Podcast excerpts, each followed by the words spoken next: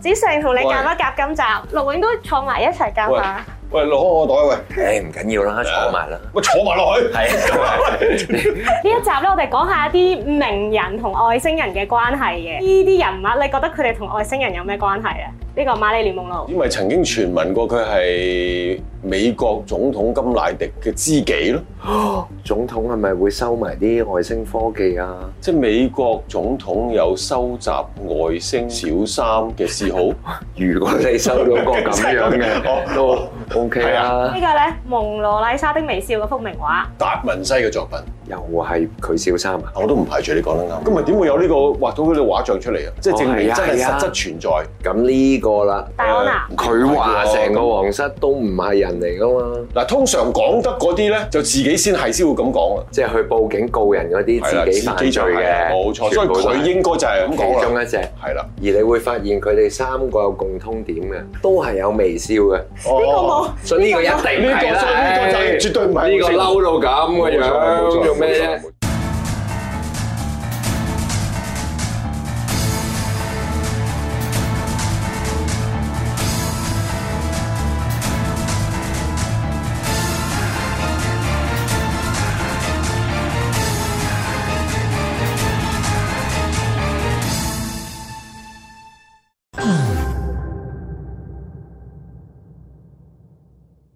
嗱，各位親愛嘅朋友，今集我哋要討論嘅咧就係同外星人有關嘅名人。上一集我哋陰謀論咧，如果我記憶所及咧，我哋已經講過咧，有關於希拉里啊、克林頓啊，甚至乎 Angelina Jolie 咧，都話係蜥蜴人嚟嘅。咁即係講晒啦，咁今集即係仲講但係你唔信啊嘛係啊，你話人黐個古裝個頭套啊嘛，啊係啊，化妝技巧好差，雜晒嘅。今次所以揾阿 Taki 嚟就講啲易入口啲嘅，我唔好直接話佢係外星人啊，我話佢可能同外星人有啲關係，咁啊睇下又說唔說服到你，睇下接唔接受到。之前有嗰個 Tesla 啦，有證據咧顯示咧佢係金星人啊嘛，好多人話佢係最接近神嘅男人。今日講呢個人咧，啲人直情話佢係人間之神，就係、名畫家達文西。我哋睇下佢啲畫先啦。哦，最出名呢幅《蒙羅麗莎的微笑》，側邊嗰幅最最出名，後的晚餐都好冇錯。勁啊喂，佢真係勁喎呢個。唔係，我唔知佢佢係人間之神啊！我就係知佢真係好叻啊！首先佢畫畫好勁啦，咁、嗯但係佢好似係天文啊、地理啊、解剖學啊、土木工程啊、建築啊，佢全部嗯都係勁嘅喎。咁啊，好少有喎，即係理科又好，嗯藝術又好，好似好難得喎。咁其實真係好誇張嘅，啊達文西咧仲要比 Tesla 咧早幾百年出世嘅喎。係咁佢咧有記錄以嚟嘅草圖咧，佢係畫咗好多啲以前佢未有嘅，畫長傘啦、係降落傘啦、直升機啦、機關槍啦，哇哦即咁係呢啲誇張嘅圖片，都係佢畫嘅咩？佢嘅係啊，佢嘅草圖嚟㗎。喂，其實真係佢係地球人嘅話，真係上天真係對佢真係太過優待啦。即係一個人可以咁全面性嘅咧，真係即係其實都幾厲害。你有時你有啲天分嘅，你都要栽培噶嘛。我聽過小道消息，佢就係一個高官嘅私生子嚟嘅，即係俾得起錢啊，請好多名師去教下佢咁樣啦。咁、但係有冇以為教樣樣嘢教到好犀利喎？我聽啊，廿四歲之前咧，佢都係平平無奇嘅，唔知點解廿六歲咧就脫胎換骨咁。咪最啲數有冇計錯咗啊？你你跳咗兩年啊，大佬。係，我出入都覺得怪。點解咧？呢兩年咧，有人啊就話佢咧入咗個山窿啊，其餘好似冇咩人見過佢啦。兩年喺個山窿度出翻嚟咧，哇！靈感爆發啊，又作品啊，又成啊，乜鬼嘢就搞掂晒。你可唔可以印證呢樣嘢啊？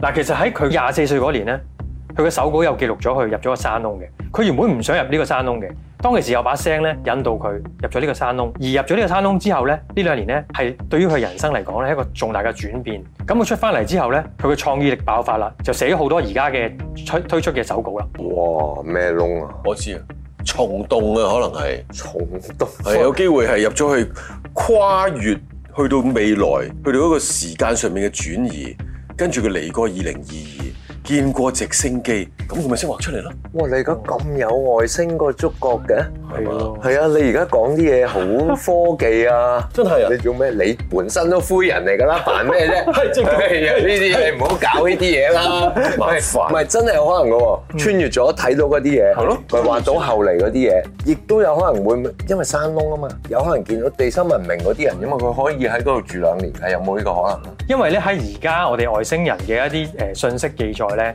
我哋地心其實就係生存咗一啲亞特蘭提斯以前嘅沒落文明啦、蟻人文明啦，同埋呃誒瑪雅文明喺度嘅。咁佢當其時可能就係入咗呢個山窿咧，就係、有一啲以前嘅古外星文明引導佢入去，然之後俾一啲信息佢。或者喺嗰度學好多嘢。嗯，好明顯啦！如果你話呢兩年消失咗，突然間出嚟會創意澎湃嘅話，咁裏邊佢一定係吸收咗好多好勁嘢。有冇呢啲窿啊？仲我都想去係咯，想揾去一捐窿兩，年入 去試一試喎。一試但係你唔好去錯咗，變咗地底泥出翻 嚟。其實都差唔多係啊，我冇所謂嘅，冇得再低噶啦哦嘛。嗱，咁我俾兩張圖大家估下，究竟邊一張先係達文西華嘅圖？我一睇就知毫無懸念。如果你問一我，定係右邊噶啦，肯定地不過佢好易估嘅，即係我 Taki 啊，哦我俾得我哋估嘅就梗係嗰達兩文張西都好係。點解？大佬，你搞到好混亂 啊你要得我哋估啊，梗係一定係點都係噶啦。 ！OK OK，咁其實咧兩張都係達文西畫嘅圖，一張就係手稿圖啦，一張咧就係佢畫嘅名畫啦，係大家都應該見過啦。佢本身係一個完美主義者啊，係咁如果佢呢幅圖咧係佢畫嘅話咧，佢冇可能畫到個頭嘅比例咁長啊，唔似人類啊。你見到佢哋咧呢都係啊！係啲樣子啊，點解啲比例同我哋正常人係唔同咧？咁其實你哋有冇懷疑過佢哋畫呢種種族嘅人係地球人咧？我懷緊佢睇過《星球大戰》嗰陣時，呢啲全部似科幻片裏邊嘅造型照嚟嘅。即係佢都係穿越咗去咯。係咯，佢睇過《星球大戰》咯。因為不嬲佢係寫實嘅類型啊嘛。即係如果佢係寫實開嘅，佢真係可能佢見過，佢先咁樣畫。冇錯，因為好難憑空想像嘅。如果你係寫實派嘅話，但係如果你係一個畫家嘅話，你應該有無限豐富嘅想像力㗎噃。對於一個寫實筆，有啲譬如你素描咁，有啲人真係畫畫誒山水嘅，咁你真係要係對住個山水先畫到出嚟。你叫我試下講一樣我未見過嘅嘢，我未必作到出嚟。所以有可能 Ừ. 啊，真係佢喺地心嗰陣時遇到嘅人，係啦，咁同埋咧，大家知唔知道咧？達文西咧，佢一個好特別嘅畫風，佢嘅手稿咧，全部咧係調翻轉嚟寫嗰啲文字。嗱，我哋首先睇咗呢幅畫先啦。呢幅畫咧就係叫做《施洗者的約翰》，畫入邊個約翰佢個動作係做啲咩？醒目仔咁 咯。即係咪你覺得佢好似好醒目醒目仔時間一睇就咁醒目仔但咯？我覺得佢少少女藏刀嘅，即係有啲陰謀。哦，係唔係啊，佢攞住個十字架㗎，定係嗱，佢咧黑黑地啊？佢個手指指住上面咧有個黑黑地嘅十字架暗藏哇，好咗嘅。暗藏。咁同埋當年嘅年代咧，佢哋嗰啲人咧係唔中意笑噶，佢要畫一幅畫咧，通常都係好堅強啊、好穩重嘅樣㗎。我多數唔笑嘅，係啦，咁點解會忽然間因用為笑成日話去微表笑達？嘅。話俾你聽上面有啲乜嘢咧？達文西中意用鏡像去表達一啲嘢嘛？咁你睇下，如果佢呢幅畫重疊咗之後，你哋睇下下一幅畫，你睇下會點？咩啊大家睇唔睇到啊？睇多次似咩啊？你睇睇多次，哇！完全係一隻小灰人喎，誒最明顯就係對眼咯，睇就見到對眼啦。啦，成個頭型啦，好似一個立體嘅小灰人隔出嚟咁樣咯。咪呢個咪都畫埋落去先，其佢實。畫埋落去嘅，佢重疊咗先睇到㗎。佢除咗呢幅畫咧，佢十三幅畫嘅重疊咧，啲人去做研究咧，睇到每一張重疊嘅位置都會衍生到一啲誒類似蜥蜴人啊、小灰人嗰啲樣。哇！如果你話佢張張畫都有啲咁嘅蛛絲馬跡，咁就唔係巧合咁滯咯。係啊。即係你話十三幅，十三幅裏邊嘅重疊都見到係咁樣，都係呢個小灰人中間。誒，佢有唔同種類嘅形態嘅小灰人樣，有啲戴咗頭盔嘅，但係都係一啲大眼睛啊，好細個鼻啊，冇嘴啊。震撼性嘅真係幾震撼。真係成隻真我老實係講灰人嚟㗎。因為我哋對達文西嘅背景啊，都係充滿住一啲嘅疑問、好奇同埋覺得好詭秘。佢好神秘嘛，因為冇錯啦，係咁會唔會因為呢個原因，所以後來嘅人先諗到將佢啲畫疊埋一齊，或者想盡其他好多唔同嘅方法嚟到去證實達文西其實係一個好神秘嘅人，所以會唔會諗多咗咧？即係諗多咗，係係啦我覺得我哋研究誒或者有時陰謀論嘅時候，好多嘢係好過分解讀。嗯，但我覺得呢個佢唔係過分解讀嘅例子。點解咧？本身佢就係一個畫嘢啲嘢又係鏡面嘅人啊嘛，咪用翻鏡面去睇佢啲畫都好合理啫。咁人哋鏡面就做緊鏡面，咁出咗啲咁嘅嘢又有嘢睇嘅，我覺得就要接受嗯喎。咁、原來阿達文西就係係中意咁樣係。去，咁佢寫字都會係咁樣嘅。嗱，而家留咗落嚟咧，total 有三百幾頁嘅手稿啊。咁佢啲手稿咧，全部都係啲反轉寫嘅英文字啦，但係圖就正面咁畫嘅。咁佢啲圖裏面咧，有記錄啲天文學啦、解剖學啦。佢當年係有解剖喺啲醫院度咧，好正規咁去誒解剖咗三十具屍體咧，就畫咗一啲筋啊、嗰啲肌肉嗰啲紋理咧，係對醫學好有幫助，啟發咗當年嘅醫學嘅。咁亦都可能有啲關於係一啲科技嗰啲誒圖啦。咁但係咧，嗰三百幾頁嘅手稿咧，就係誒喺之前喺鏡頭裏面咧，俾比爾蓋茨買咗啦。哦，即係我哋頭先譬如睇到嘅係一啲寥寥可數嘅一啲手稿嚟嘅。係啊，點解佢比爾蓋茨會買啊？正佢話就話係啦，好似學你話齋，有錢佢就係想攞呢啲手稿咧去研究佢當中嘅科技去研發，但係其實佢入邊好多科技咧，佢都冇再推出過，即係冇去用佢公司嘅名義去推出。而你諗下喎，來自金星的 Tesla 都俾 FBI 扣留咗啲手稿，係。而呢個光明會嘅最高層嘅人員攞個藉口就買晒呢手稿，然之後就唔再流傳俾任何嘅一啲人類去睇到啦。因為佢可以其實擺喺博物館俾人哋逐張逐張去分析去睇噶嘛，點解要嗯係係獨自去去攞咗出嚟咧？係咪？當佢真係要買賣都好，咁應該國家應該係保護呢啲資產，嗯去公諸於世噶嘛。即係你話達文西密碼聽過啦，套戲有聽過，但係你話手稿有幾多人知俾比爾蓋茨買咗咧？而家就話俾你聽，全部嘢都係俾佢買咗。因為以佢嘅性格咧，佢係一個大慈善家嚟噶嘛，身家都要捐晒俾做誒、呃慈善基金嘅用途噶啦。一個咁慈悲嘅人，嗯咁冇、理由立晒啲嘢自己自己收藏㗎，應該就係公開俾大家睇係啊嘅。老實講，做乜唔公諸於世？大家睇下嘅。所以大家明白光明會其實正邪你係分唔到出嚟嘅。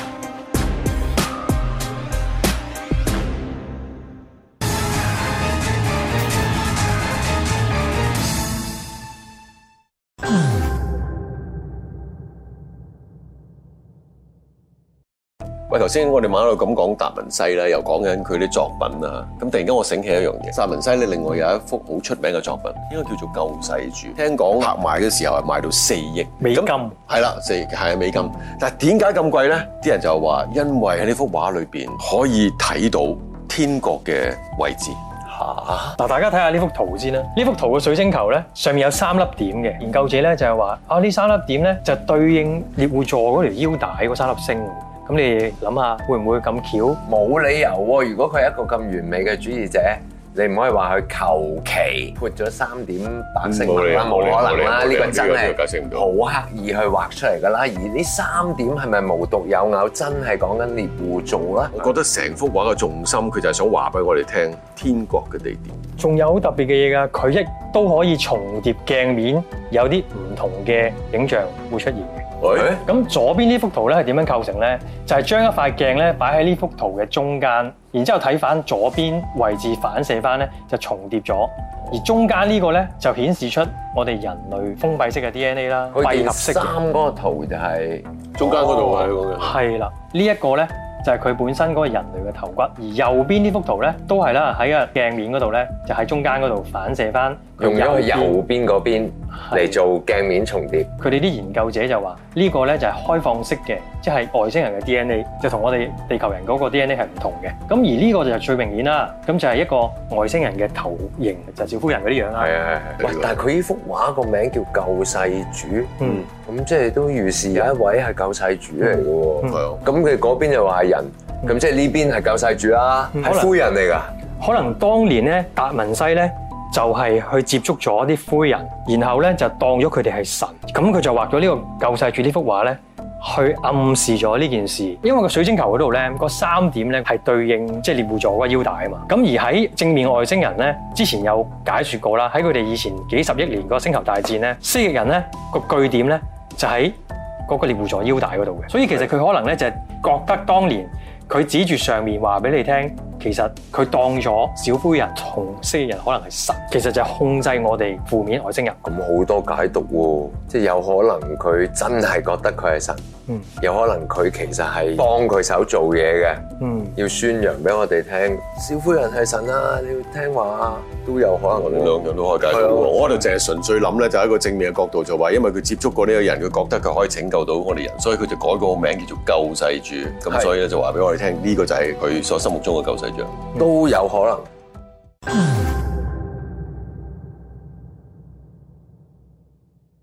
喂，咁不如睇下啲網民對達文西嘅留言啦。佢大費心機喺畫中留線索，即使唔係外星人，都係高維度人，帶住啟發人類任務而嚟嘅。呢、個好中肯啊！呢、個但我又覺得呢一個都幾中肯嘅。佢話只能夠話人類嘅想像力實在太豐富， 佢有可能係講緊達文西嘅想像力好豐富，亦或者都係我哋諗得太多。係啊！達文西萬一佢真係冇嘢想俾我哋，真係好犀利，我哋可以幫佢咁樣喂其諗實到咁多嘢。即係等於一部戲，啲人去解讀導演背後拍攝。你問翻個導演，其實導演開頭原來唔係咁諗嘅。係啊，你平時啊做個笑容啊，啲人又話你有陰謀又食，其實你好都啦哦冇。諗啲人多咪就係人類想像力豐富，啊我覺得呢個都幾好想。太多。誒，佢話我本身都有畫畫，達文西可能知道太多外星人資料，被某啲外星人威脅，先至將佢所知嘅藏藏喺度。你點睇？我覺得有少少牽使，佢係想俾人知道，但係又唔可以咁明顯俾人知，所以佢先要用鏡面啊，同埋一啲密碼嘅一啲知識科技去表達翻俾我哋人類慢慢去揭曉。喂，但係點解達文西一個咁傳奇嘅人，點解冇人諗過佢係外星人啊？正面外星人未公開過佢任何嘅資訊，佢係一個誒、呃外星人啦，定係輪迴落嚟嘅地球人啦，定點樣？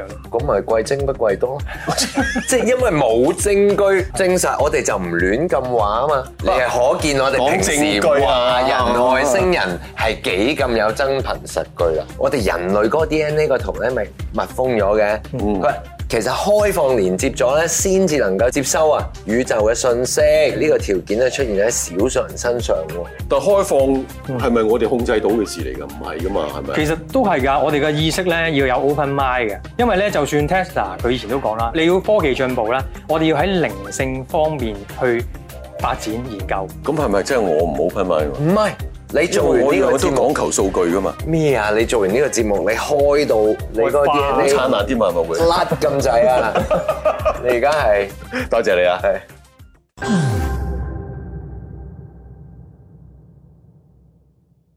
達文西啊，都成係幾百年前嘅人嚟噶嘛。我哋有冇啲近啲嘅人啊？都係即係有關嘅外唔星係人。你哋咪頭先講過話有外星人咧，係好似啲北歐人噶嘛，係啊，又話靚仔啊，嗯好型噶嘛。嗯咁佢有冇諗過點解佢佢唔揾啲明星去宣傳一下？嗯咁啊成件事咪唔同咗咯？係啊，譬如即係家燕姐啊咁，會唔會原來係北歐人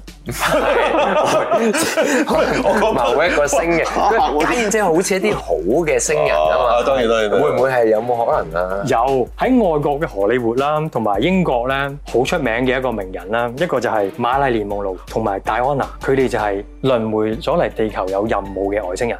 但係安娜，我哋上次陰謀論講過嘅，佢話皇室係唔係佢話嗰啲人唔係 human。係啦，嗯冇錯啦。佢冇話佢自己都唔係嘅喎，佢係一個正面嘅外星人輪迴咗嚟地球嘅其中一位。咁但係佢落嚟嘅時候呢，佢冇晒記憶，不過佢呢就有翻一個愛與和平嘅慈悲心，就係、嚟地球感染我哋人類嘅。哦，所以即係我哋唔會知佢係咩人嘅咯喎，即係佢係昴宿星定係佢連佢自己都未，佢都唔知，因為你話佢落咗嚟俾人洗一路啊，係，佢又唔知，我又我又唔，知，但係佢知，我都未知喎。佢都唔係你，因為即係外星人知仲未講實際佢係邊個星球嚟，佢就係只能夠講呢，佢係一個地球嘅誒一個名詞叫女祭司。女祭司嘅功能呢，就係要嚟穩定地球嘅能量網格。誒男性比較強嘅時候呢，女神能量呢，佢哋通常叫做就要嚟平衡翻我哋地球嘅男性能量，令到我哋嗰個能量網格平均就係咁咯。咁佢喺地球上面做嗰啲乜嘢係符合翻個女祭司嘅身份咧？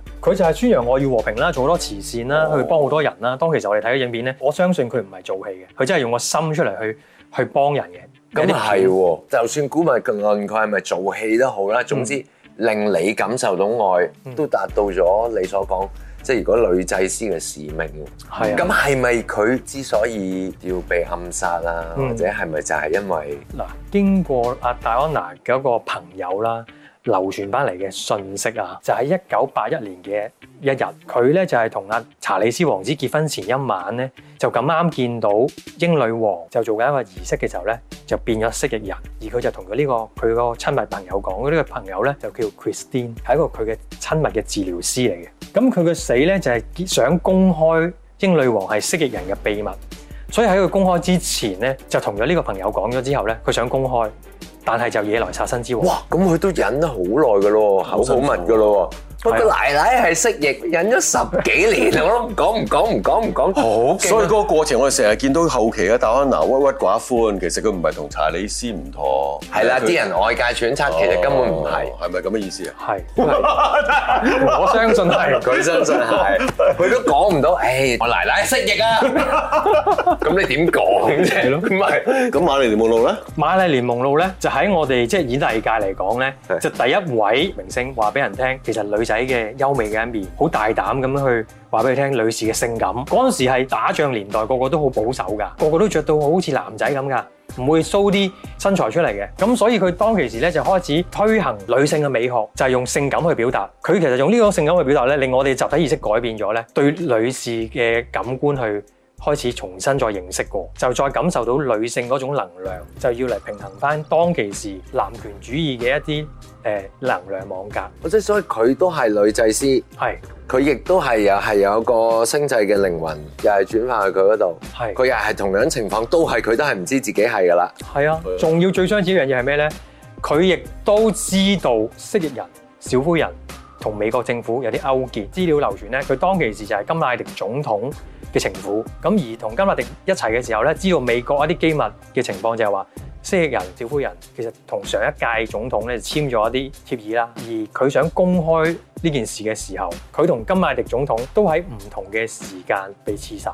喂，咪住咪住，官方説明馬利蓮夢露係自殺嘅喎，嗯唔係被殺嘅喎。嗯，咁咧有人去話，當其時佢影咗張相，話佢死嗰刻咧係拎住個電話嘅，仲要揸得好實嘅喎。咁佢係想可能通報一啲嘢，或者可能去求救嘅時候而死嘅。你如果自殺，會唔會攞住個電話自殺？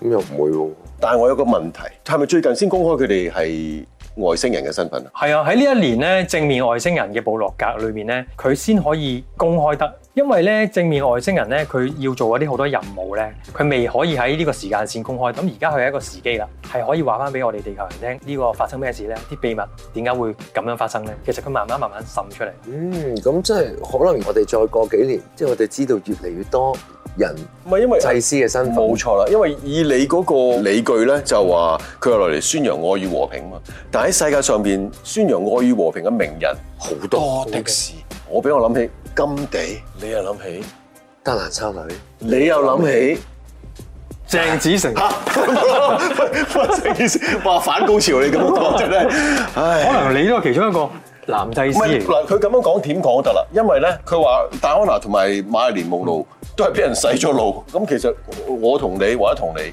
其實都俾人洗咗腦，然後落嚟宣揚愛與和平就得㗎。都得嘅，都得㗎。只我哋唯一唔同嘅就係，只要我哋唔公開身邊嗰啲蜥蜴人，我哋就應該唔會英年早 逝嘅。係啊，我唔介意宣揚愛與和平哦，但係我擔心早逝啊嘛。哇！既然咁講法，原來呢個世界上邊真係好多呢一類嘅人，咁即係名副其實嘅，邊度都有外星人咯。